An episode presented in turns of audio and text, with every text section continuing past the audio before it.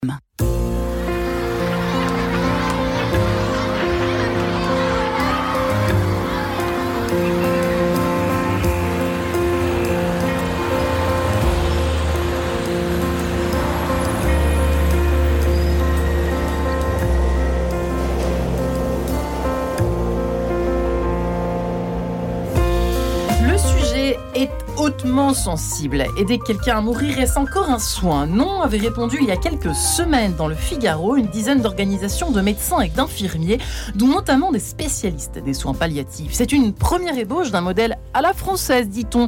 Les membres de la Convention citoyenne sur la fin de vie ont voté dimanche 19 mars une série de propositions esquissant ce qui pourrait être le parcours d'accès à l'aide active à mourir en France si le Parlement donnait son feu vert à l'euthanasie ou au suicide assisté.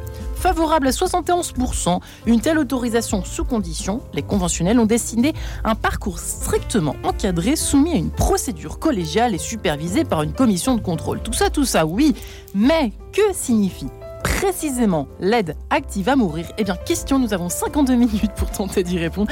Dans cette émission, Marianne, je peux vous servir, ça commence tout de suite. Eh bien, j'ai la joie d'accueillir mes quatre invités. Il va falloir être un peu bref pour présenter tout le monde assez rapidement. Je commence par vous, Paul Amblard, bonjour. Bonjour. Alors, vous êtes historienne de l'art, spécialisée dans l'iconographie du Moyen-Âge. Vous, n'êtes pas, vous ne vous êtes pas trompé de jour ce matin. Euh, et dans la symbolique chrétienne, vous avez publié de nombreux ouvrages, euh, dont, cette dernière, euh, dont ce dernier ouvrage, La Chambre de l'art, un récit qui rejoint complètement notre sujet du jour aux éditions Salvator, un délicieux récit d'ailleurs, je le précise. En face de vous, Jean-Frédéric Poisson. Bonjour, monsieur. Bonjour. Ravi de vous recevoir. Euh, parlez bien dans votre micro. Jean, euh, Jean-Frédéric Poisson, vous qui êtes président du parti Via la Voix du Peuple, qui avait publié plusieurs ouvrages sur les questions de bioéthique. On vous connaît bien à Radio Notre-Dame si les éditeurs nous sont assidus sur la, sur la dignité humaine. Et donc, votre dernier ouvrage, Soins au pluriel, hein, soins palliatifs, la vraie alternative à l'euthanasie. Y en a-t-il? On va en parler dans cette émission. Il y a beaucoup d'histoires. C'est intéressant aussi autour de la médecine. Euh, comment s'est positionnée la médecine depuis des siècles autour de cette question de la fin de vie? C'est très intéressant aux éditions MAM. À votre gauche, euh, Elisabeth de Courage, que, de Courage, qui a du courage. Il en faut pour faire votre métier. Hein. Elisabeth, bonjour. Bonjour. Re-bienvenue. Enfin, bienvenue pour cette seconde euh, émission Quête de sens. Vous qui êtes euh, soignante, ergothérapeute, actuellement en mission avec l'œuvre d'Orient dans une unité de soins palliatifs pédiatriques à Erevan. Erevan, en Arménie. Votre livre, donc, Nous veillerons sur votre dignité, dont on a déjà parlé, je le précise, dans cette émission, qui est paru également chez MAM. Et puis enfin, The Last But Not The List, Paul Calçada, bonjour. Bonjour. Alors, vous êtes pasteur missionnaire en Afrique au service de la direction du travail missionnaire des Assemblées de Dieu. Votre dernier livre, Vieillir heureux, tout simplement, paru chez Première Partie histoire de voir un peu la, fin de vie. En tout cas, la vieillesse, la question de la vieillesse sous un autre angle. Bah oui, on se dégrade un petit peu, mais il y a des choses positives qui peuvent se passer pendant la vieillesse tout naturellement. Alors, sauf quand on est malade, on va justement en parler, mais peut-être se recentrer sur l'essentiel, euh, ça peut être une bonne chose sur Radio Notre-Dame d'en parler. voilà. Merci. Alors, j'ai tout simplement envie de commencer par vous poser la question à vous, Jean-Frédéric Poisson, si vous le permettez. Euh, L'aide active à mourir, est-ce que à une autre époque, euh, cette espèce d'idée de vouloir euh, plus ou moins euh, raccourcir le parcours, c'est déjà un débat a-t-il déjà eu lieu loin dans l'histoire de la médecine? J'ai pas le sentiment. Ce qui est certain, c'est que c'est un combat permanent euh, de toutes les époques Mhm. Que de défendre l'idée qu'il faut prendre soin de ceux qui s'apprêtent à mourir, qu'ils soient chez eux ou en institution euh, de santé. Ce qui est plutôt une bonne nouvelle. Prendre Alors, soin. euh, ça, ça veut dire que de, de tout temps, il y a des gens qui se sont occupés de se bagarrer pour cette idée, mais qu'ils ont été reçus de manière extrêmement difficile, pour ne pas dire euh, hostile, par euh, les institutions sanitaires elles-mêmes. Je raconte brièvement l'histoire de Saint-Camille de l'Hélice, qui est le patron des infirmiers aujourd'hui, qui lui-même a été blessé, qui a passé plusieurs séjours à l'hôpital, qui a été empêché de devenir soldat, ce qui était visiblement son souhait. Et à force de fréquenter les hôpitaux avec des blessures assez lourdes, il Ouais. dit, mais enfin, il faut quand même s'occuper des gens. Hum. On on peut pas faire comme si tout ça n'existait pas. Donc il invente la première charte des soins infirmiers. C'est le, le premier, en quelque sorte, à écrire un- cette charte-là. Et, et petit à petit, ça se répercutera 17e, 18e, 19e, 20e siècle, même quand les hôpitaux sont dirigés par des gens qui sont dans une culture chrétienne, attentive à autrui, etc. Même dans ce contexte-là, bah, il y a par, par, rapport aux mourants, il faut faire un effort pour euh, faire accréditer l'idée qu'il faut s'occuper d'eux, qu'il faut les accompagner. Et le point culminant, c'est le XXe siècle en France, où dans la première moitié du XXe siècle, il y a la querelle qu'on appelait des incurables, c'est-à-dire qu'il y a des gens qui sont des cancéreux en fin de vie, considérés comme pas soignables. Donc s'ils sont pas soignables, ils sont en dehors du champ de la médecine. Donc s'ils sont en dehors du champ de la médecine, il n'y a rien à faire avec eux. Donc autant les laisser mourir parce qu'on peut rien faire. Donc on les laisse dans un coin. En tout cas, c'est une, c'est une perspective. ils sont en institution, hein, on, mais on s'occupe pas d'eux du tout. Et on les laisse mourir. Puis il y a des gens qui vont s'insurger contre cette pratique en disant, mais si, il faut quand même, euh, même si on sait certains qui vont mourir, il faut quand même prendre soin d'eux, même si on ne peut pas les guérir. C'est cette distinction entre eux. Hmm. Je prends soin, même si je sais qu'ils peuvent pas guérir. C'est toute la philosophie des soins palliatifs. Je m'occupe des gens, même si je peux pas les guérir, parce que la médecine n'est pas l'alpha et l'oméga. Elle n'aime pas trop ça, la médecine. Elle aime pas trop ça. elle maîtrise pas. Alors l'orgueil humain est l'orgueil humain depuis depuis la Genèse. On sait bien que l'homme a été exhorté à connaître et dominer la nature. Et on a considéré qu'il fallait la dominer, que la science était le, signe de la supériorité de l'homme sur la nature, y compris la nature humaine. Donc une espèce de fierté à ce qu'on sache. Et quand hmm. le savoir échoue, bah, c'est une espèce d'atteinte à la fierté humaine, oui, c'est certain. C'est une affaire d'orgueil. Vous voyez ça un peu comme ça, Elisabeth de Courage, pour commencer l'émission? Cette histoire de défendre cette euh, aide active à mourir que nous allons définir, je vous rassure euh, En tout cas, c'est peut-être euh, orgueil, je ne sais pas. peut-être si on reste sur la Bible, il y a aussi la question du bon samaritain. Finalement, qui va se laisser toucher par le mourant ou qui est au bord, au bord du chemin? En tout cas, moi, je pense que c'est un enjeu d'appel une capacité à se laisser interpeller, à se laisser appeler par le mourant, euh, par celui qui est quand même notre frère en humanité et en dignité et en fragilité. Et comment est-ce que de cet appel, ce saisissement qu'on peut ressentir, qu'on peut éprouver en voyant quelqu'un euh, euh, souffrant, voilà, comment est-ce que de cet appel on va engager une réponse? Quel est notre engagement individuel? Quel est notre engagement sociétal vis-à-vis des personnes souffrantes, vis-à-vis des personnes mourantes Je pense que voilà, c'est là l'enjeu. C'est une question de répondre à un appel. C'est vrai, quand on pose cette question, euh, toi, si tu étais à, la place de cette, personne qui n'en peut plus de la vie, euh, on n'est jamais à sa place, en fait. Jusqu'au jour où on est effectivement à sa place, en train de nous se poser la question. C'est quand même une tentation. Au-delà de la question de l'orgueil, il y a quand même C'est compliqué, cette histoire Paul Amblat. On touche une espèce de tabou, même chez les cathos, hein mm. Excusez-moi, on peut parler de tout sur, euh, sur dans Quête de son Oui, parce que la finitude, ça fait, ça fait peur. On mm. n'a pas envie d'envisager que l'on est fini, euh, qu'on aura une fin. Et moi, je pense au Moyen Âge, évidemment. et au Moyen Âge, il y avait les œuvres de miséricorde. Donc, les moines euh, et les personnes s'occupaient et des, des vieux et des mourants. Mais moi, je m'interroge au-delà de, de, de l'aide aux mourants. À qui ça sert? Aux mourants, certes, aux malades, bien sûr, mais ça peut aussi servir à celui qui accompagne. Et là, ça devient vraiment intéressant. Parce que si on considère que nous ne sommes pas que un corps, que nous sommes aussi un esprit, que l'on a une destinée, alors euh, celui qui nous accompagne peut aussi vivre quelque chose d'extrêmement euh, intéressant euh, qui va être source de transformation.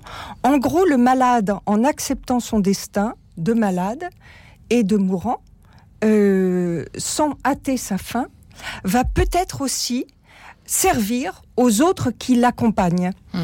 Et ça, ça devient euh, particulièrement intéressant et c'est quelque chose qu'on peut vivre. Vous êtes d'accord, Paul Calessada? Oui, cette petite introduction. Je, je compléterai en disant simplement, c'est la négation quelque part de la vie après la vie qui fait que on s'intéresse peut-être peu à la personne mourante. Sa, sa vie termine, ben, on la laisse terminer, c'est fini, on n'en parle plus. Mais il y a une négation de l'au-delà, il y a une négation de l'éternité, il y a une négation de, de la vie après la vie. Et je pense que c'est cette négation de la vie après la vie qui fait que l'on néglige ou que l'on méprise finalement euh, celui qui est en fin de vie. C'est une affaire de seulement de, de, spiritualité, sauf que dans ce terme, il y a quand même le mot aide qui est là et qui peut nous porter à confusion, euh, Jean-Frédéric Poisson il n'est pas nécessaire d'être croyant pour être convaincu que la vie humaine doit être accompagnée jusqu'à son dernier souffle.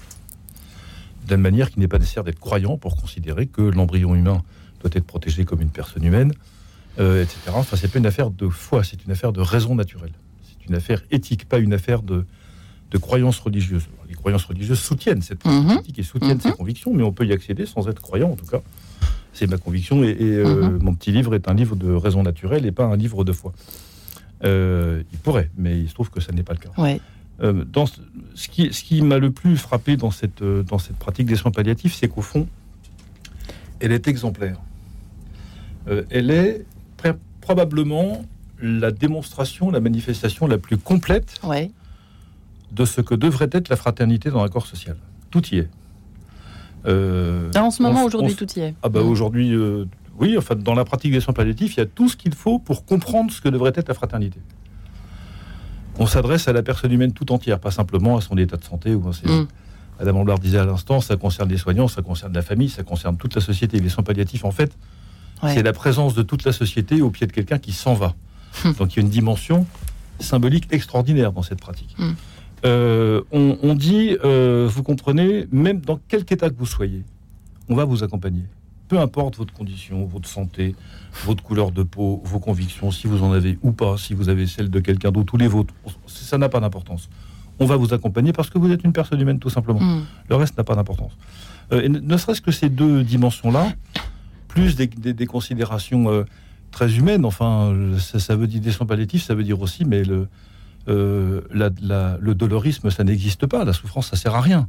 On est d'accord. L'offrande de la souffrance peut servir à quelque chose spirituellement, mais la souffrance comme telle, ça sert à rien. C'est absurde même. Donc ne, mm. ne, ne, ne, restez pas enfermés dans cette affaire.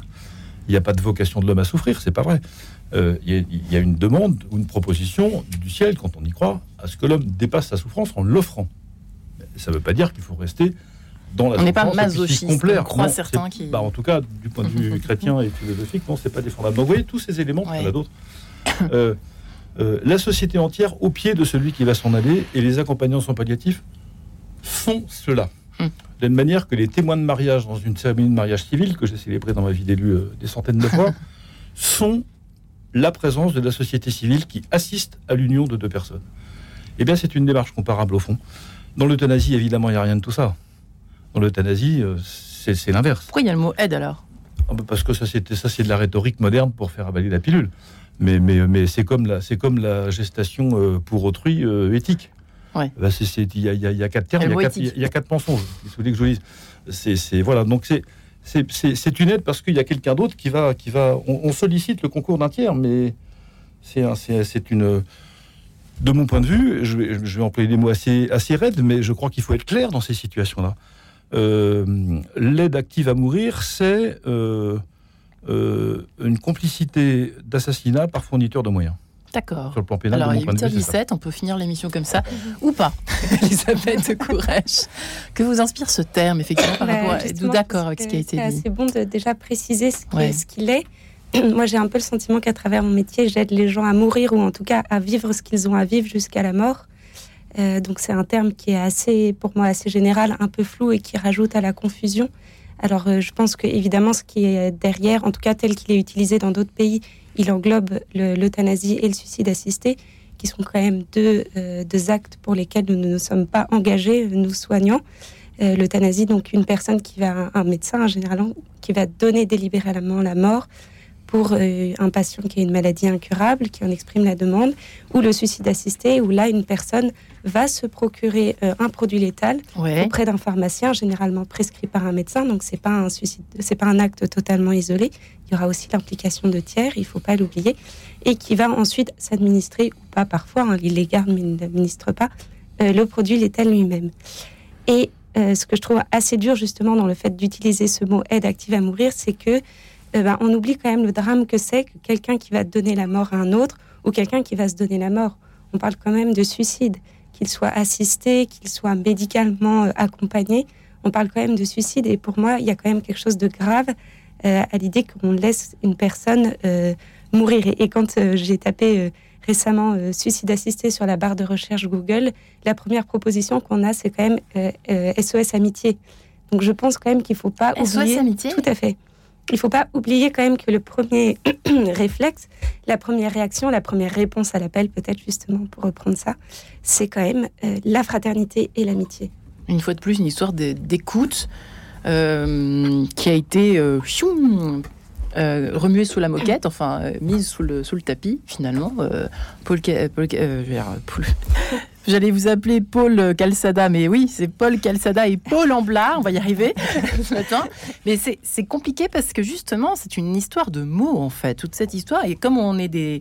Euh, bah, le, le, euh, la langue française est quand même... Enfin, même la langue, la langue en soi, on est, on est quand même très influencé aussi par les, par les termes qu'on emploie selon les époques. On aurait pu faire venir euh, une Mariette d'Arrêt Grand, quelqu'un qui nous explique eh bien, pourquoi cette espèce de mot aide active à mourir, cette espèce de terme euh, aurait pu s'appeler autrement, mais ça a un sens aujourd'hui en 2023, justement, Paul Amblard, euh, effectivement. Qu'est-ce que comment euh, vous qui êtes une grande littéraire quand même, que vous inspire ce terme? Aide active à mourir. Moi, j'aime bien le terme aide active.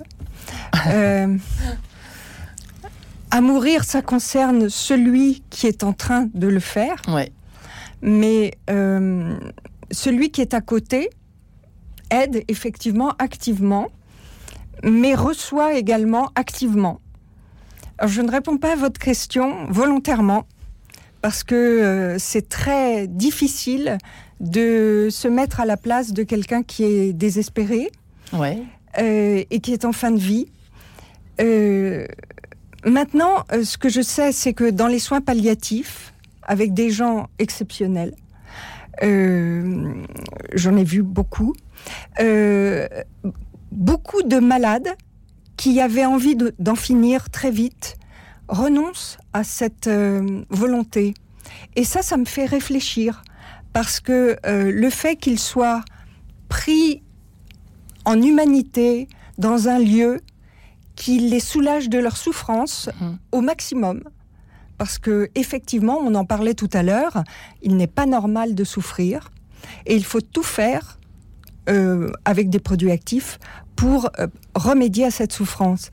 Maintenant, quand euh, la personne est dans un contexte où, où, où, une équipe prend, prend en charge la personne, alors il y a quelque chose qui peut renaître de ce contexte, même avec une, évidemment une échéance qui ne changera pas.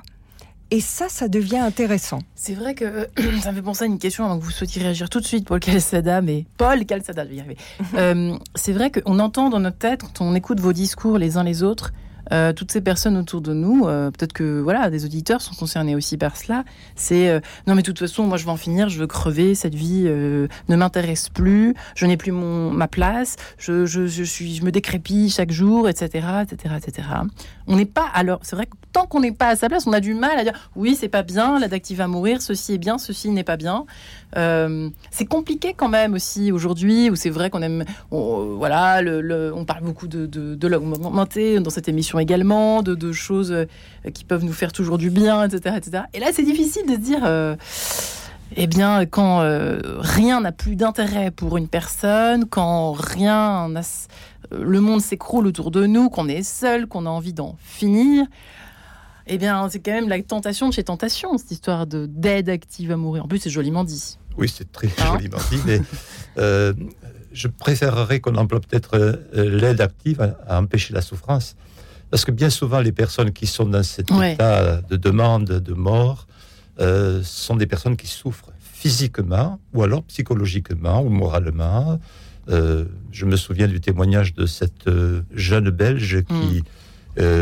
est dans un état de souffrance psychologique énorme, ayant été abusée X fois et qui demande la mort, qui demande l'euthanasie.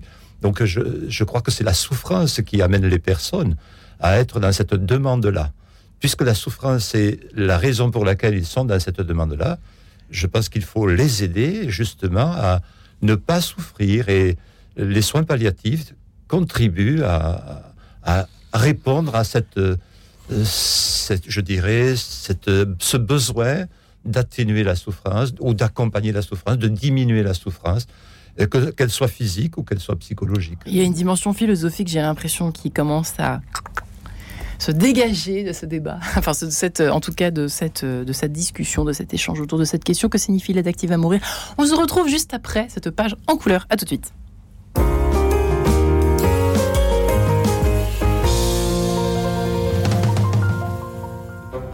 Le bonheur en musique, Edith Walter. Le bonheur en musique existe et il embellit la vie. Pour cela, je souhaite partager avec vous mes émotions musicales, passées ou dans l'actualité d'un proche présent, que ce soit l'évocation d'un concert particulièrement émouvant, d'un disque exceptionnellement beau ou encore la promesse d'un événement musical à venir. La vie est un sommeil, l'amour en est le rêve, dit Alfred de Musset. La musique participe à son bonheur. Le partager chaque semaine avec vous est mon défi. Le bonheur en musique avec Edith Walter, chaque vendredi à 20h45 et le dimanche à 14h30. Bonjour, je suis Xavier Accard, rédacteur en chef du mensuel Prier. Chaque semaine, je vous donne rendez-vous à l'école de la prière pour approfondir l'art de la prière. À l'école de la prière avec Xavier Accard et le mensuel Prier, tous les dimanches à 7h30.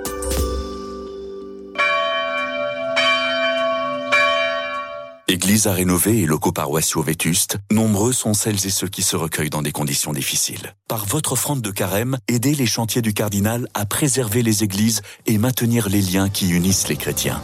Pour que tous se rassemblent dans la joie de Pâques, envoyez votre don à Chantier du Cardinal, 10 rue du Cloître Notre-Dame, 75004 Paris. Ou faites un don sur chantierducardinal.fr. Chantierducardinal.fr. quête de sens, Marie-Ange de Montesquieu.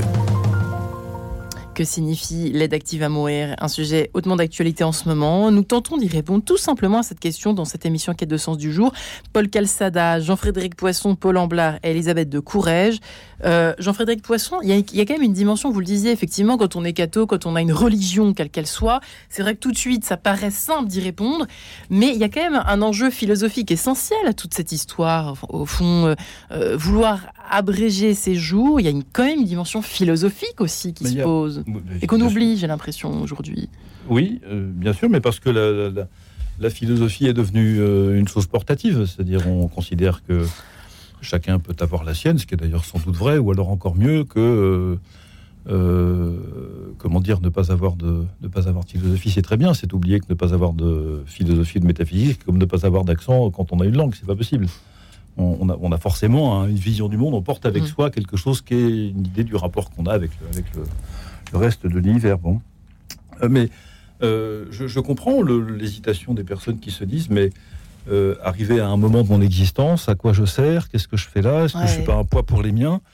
Tout ça existe, mais quelle est, le, quelle est la cause? Il y a une cause qui tient à l'état de ces personnes, à, leur, les pathologies, aux souffrances qu'elles portent, euh, et qu'on est capable aujourd'hui, dans, la quasi-totalité des cas, vraiment, il y a quelques, quelques cas de souffrance réfractaire, mais qui sont, qui sont euh, enfin, résiduels. C'est quelques cas par an en France. C'est-à-dire ça concerne quasiment personne, mais beaucoup trop de personnes, mais très peu de gens. Très peu de gens on sait guérir tout ça, on sait accompagner tout ça. Euh, donc, ce qu'il faut interroger, c'est pas les raisons pour lesquelles euh, on pourrait avoir le droit de supprimer la vie de quelqu'un qui en a envie. C'est qu'est-ce qui plonge, qu'est-ce qui plonge les gens dans cette idée que d'un seul coup ils servent à rien, d'un seul coup ils sont des légumes, d'un seul coup mm. ils sont. La réponse, le, le, climat autour de nous. Le monde ne peut pas passer son temps à dévaloriser la dignité de la vie humaine au début de la vie, en matière de travail, euh, considérer les gens comme des marchandises, acheter des bébés sur Internet, ne pas soigner ceux qui sont les toxicomanes, se contrefoutre des handicapés, ne pas prendre soin des, détenus en prison, etc. Et puis, et puis tout à coup, quand on arrive en fin de vie à l'hôpital, bah ça, non, vous, vous c'est différent, vous valez quelque chose. Ça n'existe pas, ça. Donc le climat social, hmm. oublieux des fragilités humaines, incapable de les porter en fait de manière collective, assumée, même s'il y a des dévouements personnels formidables tous les jours et, qui font que ce pays tient, d'ailleurs, parfois contre la volonté de mm. l'État. Mais le climat philosophique et spirituel général fait que quand vous êtes fragile, malheur à vous d'une certaine manière. Mm. Donc quand vous, arrivez, vous traînez tout ça après des années d'existence, vous arrivez à l'hôpital sur votre lit qui sera probablement votre dernier, mais vous pouvez pas vous empêcher d'amener tout ça avec vous, dire mais au fait, qu'est-ce que donc c'est notre capacité, notre la réponse sociale ne peut pas consister à dire je vous enferme dans cette espèce de doute sur vous-même et vous allez partir dans un état psychologique qui vous privera hmm. sans doute de la vie éternelle. Au contraire, c'est de dire non, non, on s'est pas bien compris. c'est le moment justement où on va tous se mettre euh, auprès de vous, on va vous accompagner et vous confirmer que même si vous êtes en morceaux, incapable de faire quoi que ce soit, vous avez vous avez de la valeur Parce qu'on parle beaucoup de cadre euh, pour encadrer, enfin cadre pour encadrer, ça paraît logique, un cadre pour limiter justement pour l'instant, hein, on parle de ça, euh, recourir à, l'aide active à mourir.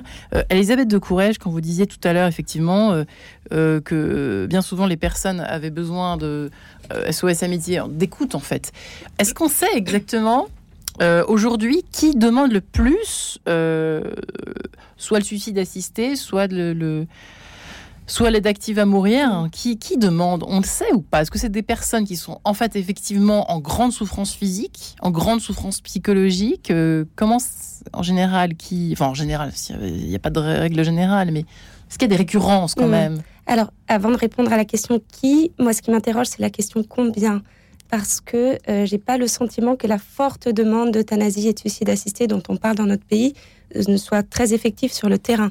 voilà, moi, en huit ans de pratique, euh, on a eu vraiment très peu de demandes explicites. On en a eu, mais on en a eu peu. Je vais vous donner deux exemples. un mari qui a demandé l'euthanasie pour son épouse, elle ne pouvait plus s'exprimer, elle était dans un état de, grande dépendance, de grande fragilité. Et il nous a toujours dit, vous savez, j'ai inscrit ma femme pour la Suisse, j'ai inscrit ma femme pour la Suisse. Alors la Suisse, c'était pas pour euh, les chocolats, pour les montres, hein, c'était vraiment le, le, cri de son désespoir. Il voulait que, que, mettre fin à la vie de sa femme parce qu'il euh, estimait euh, qu'elle souffrait. Il estimait qu'elle souffrait. Estimait souffrait. Déjà. Et donc régulièrement, on l'accueillait dans notre bureau. On n'avait pas une réponse frontale en disant vous vous trompez, etc. Hein, le, je pense que c'était aussi le, il avait besoin de s'exprimer, il avait besoin d'écoute. Néanmoins, on lui répondait que non seulement on n'en avait pas le droit, mais qu'on n'était pas là pour ça. Nous, on était là pour l'aider à vivre tout ce qui lui restait à vivre qu'on adaptait les traitements en fonction, qu'on essayait d'adoucir les choses le plus possible. Et régulièrement, il revenait dans notre bureau pour nous dire j'ai inscrit ma femme pour la Suisse. Et puis un jour, on l'a reçu un peu plus collégialement et il nous a dit bah voilà, si vous voulez arrêter, moi vraiment, je vous en voudrais pas. Si vous voulez appuyer sur la seringue, je vous en voudrais pas. Et je me souviens très bien que notre médecin euh, coordinateur a détourné les yeux de son écran, a regardé ce monsieur droit dans les yeux et lui a dit Monsieur, au stade où en est votre épouse, si elle avait voulu partir, elle serait partie. Et c'est vrai que euh, médicalement, elle tenait encore à une perfusion d'eau et à quelques soins, vous voyez. Hmm. Donc, euh, il y avait quelque chose qui nous échappait à tous, qui lui appartenait à elle, qui appartenait, moi je crois aussi à Dieu. Et, elle est partie naturellement quelques semaines plus tard. Et entre-temps, il ne nous a plus jamais reparlé de la Suisse, vous voyez. Donc, je hmm. pense qu'il y avait un besoin aussi de, de, respecter un peu ce qui nous échappe euh, à ce stade de la vie. Voilà, et qu'il y, a encore des choses qui se vivent et ça ne veut pas dire qu'on va s'acharner à tout prix. La, mort va venir aussi naturellement. Un deuxième exemple, j'ai accompagné un membre de l'ADMD. L'ADMD, c'est l'Association pour le droit de mourir dans la dignité, donc qui est une des associations qui milite le plus en France pour euh, la légalisation euh, de l'euthanasie et du suicide assisté, hmm. et euh, qui joue d'ailleurs un peu sur l'ambiguïté de ce mot dignité. Et donc ce membre, qui était un membre, un des membres, des premiers membres hein, de cette association, et donc arriver avec des directives anticipées, c'est-à-dire euh, comme des consignes un petit peu de, choses à effectuer dans la mesure où il ne pourrait plus s'exprimer, mais lui très explicite sur le fait d'abréger la vie. Et, euh, donc quand il est arrivé, je me souviens très bien quand je suis allée le voir et toute naïvement, je lui ai demandé, voilà, monsieur, est-ce que vous avez besoin de quelque chose? Et là, il me regarde et il me répond, mourir très fort. Et du coup, j'ai un peu sursauté parce que j'étais assez marquée par cette réponse assez vive. Et finalement, à force de euh, lui régler son fauteuil roulant, de le changer tous les jours, de lui venir lui donner des nouvelles de sa famille, de, enfin, d'avoir des passages quotidiens d'aide soignant, psychologue, euh, euh, infirmier, ergo, médecin, etc. Il y a finalement un quotidien qui s'est construit autour de lui.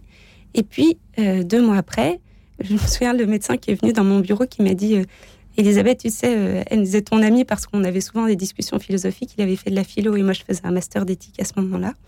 Et il me disait ton ami, mais il veut plus du tout mourir. Et quand je suis allée le voir, il m'a dit bah oui, en fait, j'ai réalisé que euh, je vais bien mourir, mais ce que je, veux encore vivre. Voilà. Et c'est assez étonnant parce que euh, voilà, le, risque, moi je trouve, en légalisant le suicide assisté et l'euthanasie, je ne dis pas qu'il n'y a pas de demande, je dis qu'elles ne sont pas aussi nombreuses qu'on l'entend parfois, et que, euh, en fait, la demande, elle peut évoluer par rapport à la souffrance, par rapport aussi à la découverte de nouvelles valeurs de vie. Voilà, il y a des gens qui, en fin de vie, se rendent compte que c'est encore un temps du possible, un temps du possible pour retrouver de la famille, des amis, pour euh, renouer avec quelques projets peut-être modestes, mais encore possibles, et, qui finalement, euh, voilà, découvrent qu'il il y a encore quelque chose à vivre.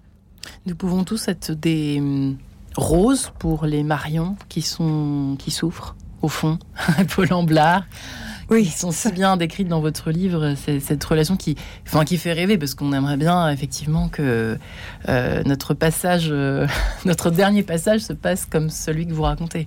Alors ça me fait penser à hum, tout ce qui est dit là.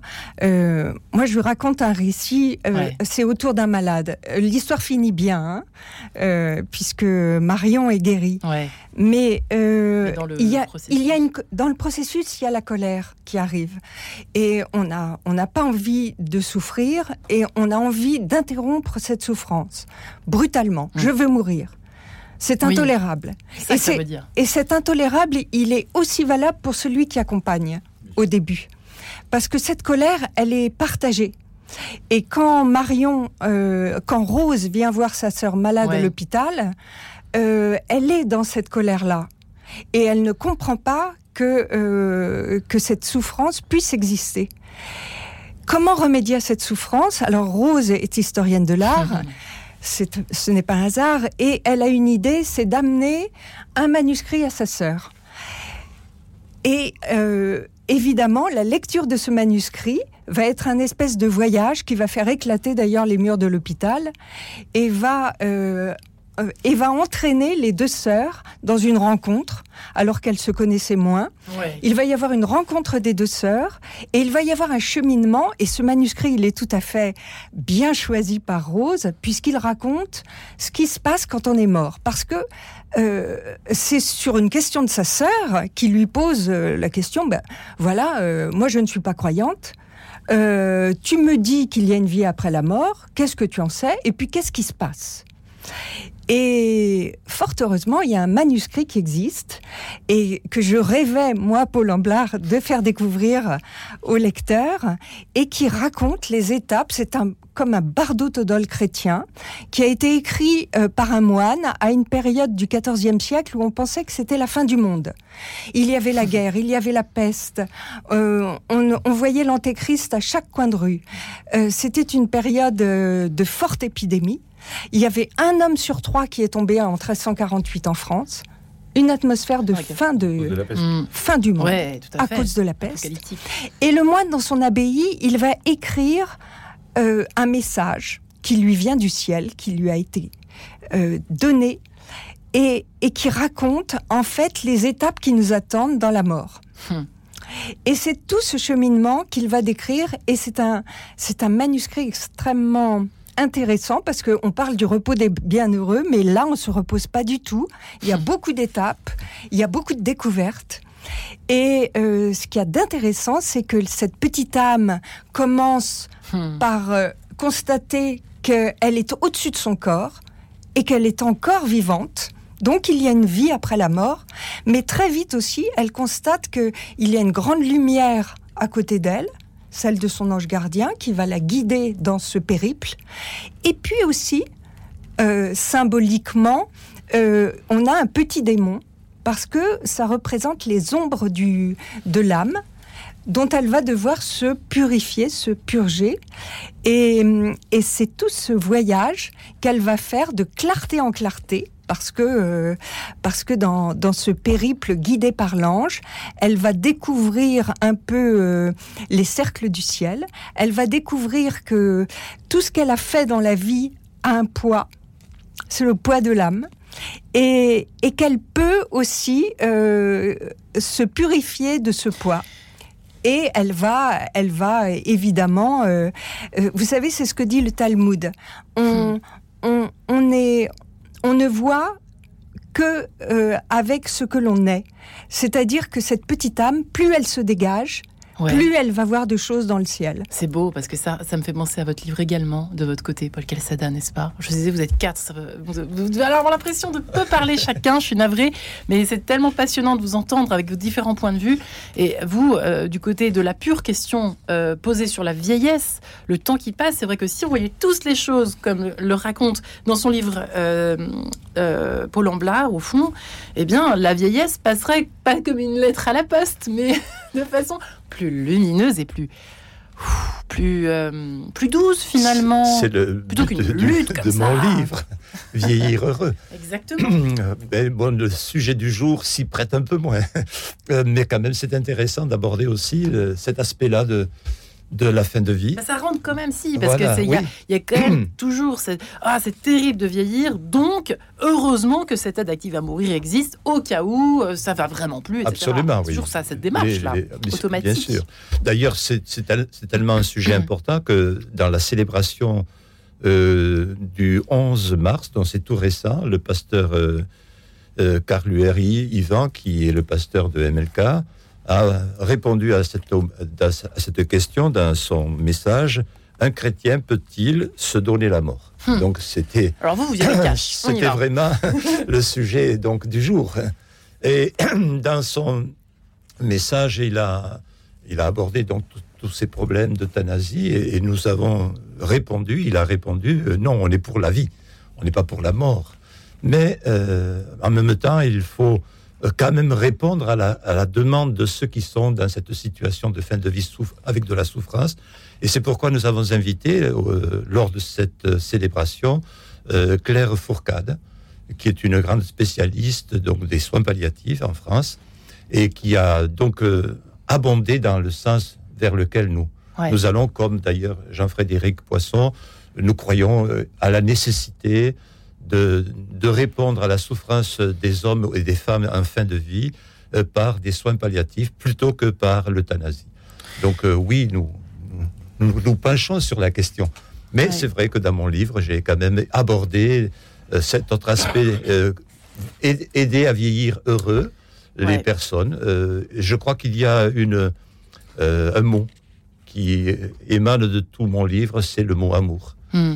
Euh, cultiver l'amour, répandre l'amour, euh, s'enraciner dans l'amour. La staroubliée.com du. Voilà, et je crois que c'est un, des principes fondamentaux. De, je fais exprès de, de, de, bien vieillir. Mais c'est vrai que vous dites, par exemple, euh, vous voyez, autour de la question du handicap que vous abordez dans votre livre, que par exemple, la médecine a apporté son éclairage sur le handicap. Des noms sont maintenant mis sur des maladies restées inconnues. Ça, c'est vrai que c'est Très bien, enfin pourquoi pas euh, Ça c'est encore un autre débat, mais et nous savons qu'il n'y a aucune punition de Dieu derrière ces situations. Nous avons même appris qu'il y a beaucoup à apprendre du cœur de Dieu au travers de ces situations. Là, nous touchons effectivement toutes ces questions-là euh, que ce soit euh, une situation du handicap, une fin de vie quand on est très âgé, une fin de vie quand on est euh, jeune, parce que évidemment que ça touche aussi des jeunes. Et là, ça prend encore une autre dimension, Elisabeth, certainement, et Jean-Frédéric Poisson, certainement, pour les personnes qui, hésitent peut-être ce matin et qui nous écoutent, avant de prendre une décision. c'est vrai que c'est d'autant plus difficile, j'ai l'impression, parce que on donne des noms aux maladies, on, catégorise tout, on, sait plus de choses au fond, Jean-Frédéric Poisson. Et c'est terrible parce que quand on sait, bah, on a envie de, trouver l'antidote, l'antidote de l'antidote, enfin l'antidote de la maladie, il y a toujours un antidote, il y a toujours un antidote. Et le dernier, bah, c'est ah, allons-y, le suicide assisté. à la fois, nous savons plus de choses, mais il y a quelque chose de dangereux dans, dans la connaissance, c'est l'illusion. C'est-à-dire? C'est-à-dire qu'on sait, on sait plus de choses, c'est vrai, objectivement. Est-ce que le plus de choses que nous savons nous aide spontanément? À faire ce qu'il faut faire C'est ça la question. Ouais.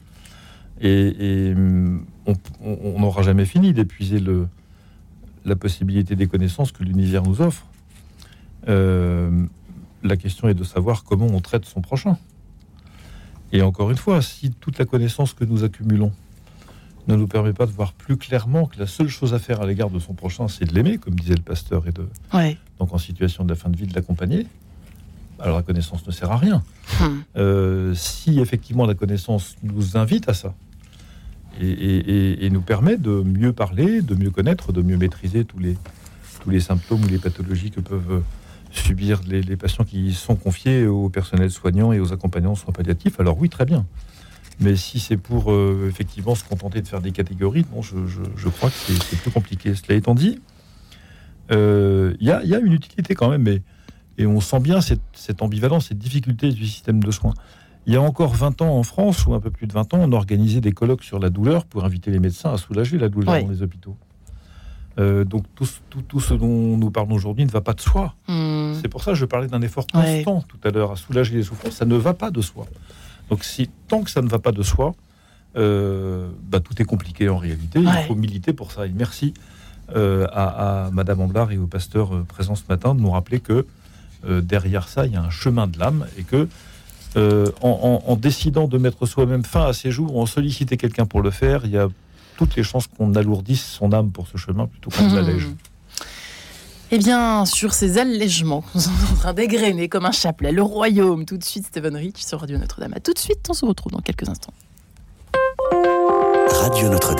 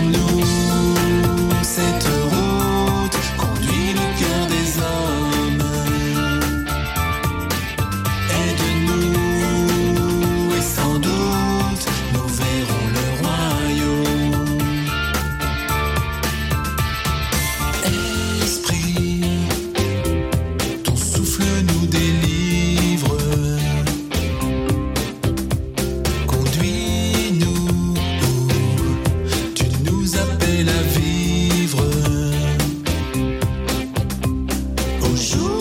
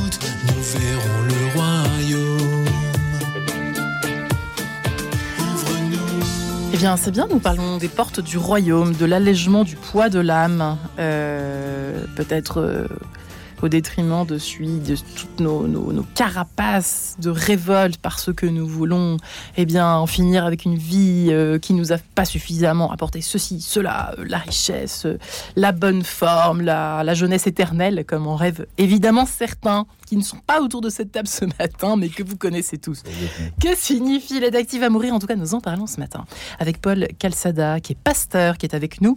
Euh, je le rappelle, votre livre Vieillir heureux. Je vous invite, chers auditeurs, à lire ces quatre livres. Si vous n'allez pas bien, si votre morale est dans vos chaussettes, euh, tout de suite, tout de suite, Bonne Librairie et Paul Calçada, Vieillir Heureux, Jean-Frédéric Poisson, Soins palliatifs, la vraie alternative à l'euthanasie, euh, Personne ne doit mourir seul, votre message audition MAM, La Chambre de l'âme euh, par évidemment Paul Amblard, ce récit chez Salvatore et Elisabeth de Courrèges. Nous veillerons sur votre dignité, parole d'une soignante, beaucoup de témoignages parce qu'on a besoin de de palper cette question. C'est vrai que tous ces termes-là, on, nous endort un petit peu avec tout ça. Vous l'avez un peu dit, Jean-Frédéric Poisson, on nous endort avec tous ces termes. Le d'actu va mourir, bah, pourquoi pas Écoutez, ces cathos, ils sont bizarres, ou ces personnes euh, qui sont toujours obsédées par ce combat, pourquoi, pourquoi, pourquoi Elisabeth, il y a quand même quelque chose que vous évoquiez il y a quelques secondes, là, euh, pendant euh, ces quelques notes. C'est vrai qu'il y a peut-être des personnes qui nous écoutent, qui, sont traversées par cette parole, par cette question. Bah, peut-être qu'on va aller au ciel plus vite autant y aller plus vite, quoi. Autant partir tout de suite. Parce que si, on peut atteindre le royaume des cieux tout de suite, ce serait bien.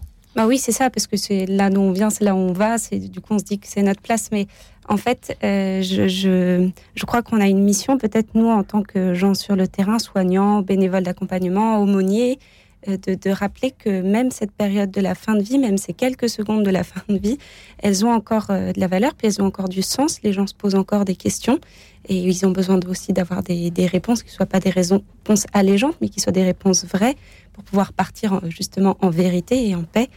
Et euh, donc voilà, c'est, même si temps de la fin de vie, il est mmh. encore un temps, et, on approche de la semaine sainte, mais il ne faut pas oublier que c'est qu'à la fin de sa vie que Jésus a dit tout est accompli. Il aurait pu le dire quand il était au top de sa forme, qu'il faisait plein de miracles, qu'il était socialement très populaire. Il l'a dit quand il était le plus nu, le plus souffrant, le plus seul, le plus trahi, abandonné. Et c'est là où il a dit tout est accompli. Et la fin de sa vie, c'était quand même un morceau qui a eu énormément de sens. Alors bien sûr, elle n'a pas de sens toute seule. Enfin, il n'est pas parti en disant je suis parti. Enfin voilà, tout est accompli et c'est fini. Bien sûr que c'est quand il est ressuscité, quand il a montré que la vie avait de la valeur, que, que, que toute la foi chrétienne a pris sens. Mais il n'empêche qu'on ne peut pas savoir quelle est la valeur d'une vie avant qu'elle ne soit finie. Ouais. Euh, Paul Amblard et Paul Calçada. Euh, c'est quelque chose qu'il faut accepter, ça, pasteur. Euh, je vous appelle pasteur parce que là, c'est le pasteur à qui je m'adresse. pasteur Calçada. Dans l'histoire de l'Église, on sait qu'il y a eu des périodes compliquées avec des persécutions, notamment dans les trois premiers siècles de l'Église, et beaucoup de chrétiens qui étaient sur le point d'être brûlés, hmm. déchirés par les bêtes féroces, euh, euh, hmm. maltraités de Quand on y pense, hein. diverses manières. Hmm. Euh, certains, certains, pour échapper à la souffrance, de, l'histoire nous le rapporte, se sont jetés dans, dans, le, dans, dans, le fleuve. en l'an 300, plusieurs femmes qui allaient être violées avant d'être livrées aux bêtes ont préféré se jeter dans le fleuve, mourir plus vite quelque part, euh, pour échapper aussi à, ces, terribles souffrances qui allaient leur être euh, imposées. Donc, euh, elles se sont précipitées quelque part dans la mort. Et, quelle position prendre par rapport à hmm. ça? C'est un. On voit quand même que c'est pas toujours aussi simple et que c'est compliqué et, et, on peut comprendre que parfois certaines personnes, comme cela a été dit, pour aller plus vite au ciel, au paradis euh, pour échapper aussi en même temps à, la persécution, au tourment, au viol, à la maltraitance, eh bien, on dit, ben, oui, je, me jette dans la mort, quoi. Hein. Avec l'espérance, justement, de la vie éternelle. Mais on n'accueille plus la mort. De la même manière qu'on cherche à maîtriser une vie, on cherche à maîtriser une mort. Et on est plus dans cette dimension d'accueil. Du coup, là, je pense que c'est d'autant plus... Euh, contradictoire quand on est croyant, c'est de, vouloir, de vouloir précipiter la mort en pensant que ça va nous amener au ciel, plus vite au ciel, parce qu'en fait, on n'a pas compris que de la même manière qu'on reçoit une vie, on reçoit une vocation, on reçoit... Euh, hmm. On, bah, on, reçoit aussi la mort. Paul Amblard. Ça, c'est très important. Je, trouve, je rebondis là-dessus aussi. Euh, on voudrait tout contrôler dans la vie. Hmm. C'est tellement ah, agréable de tout contrôler. Mais oui. Et en fait, on se rend compte quand on est malade, euh, évidemment, là, ça apparaît flagrant, on ne contrôle rien.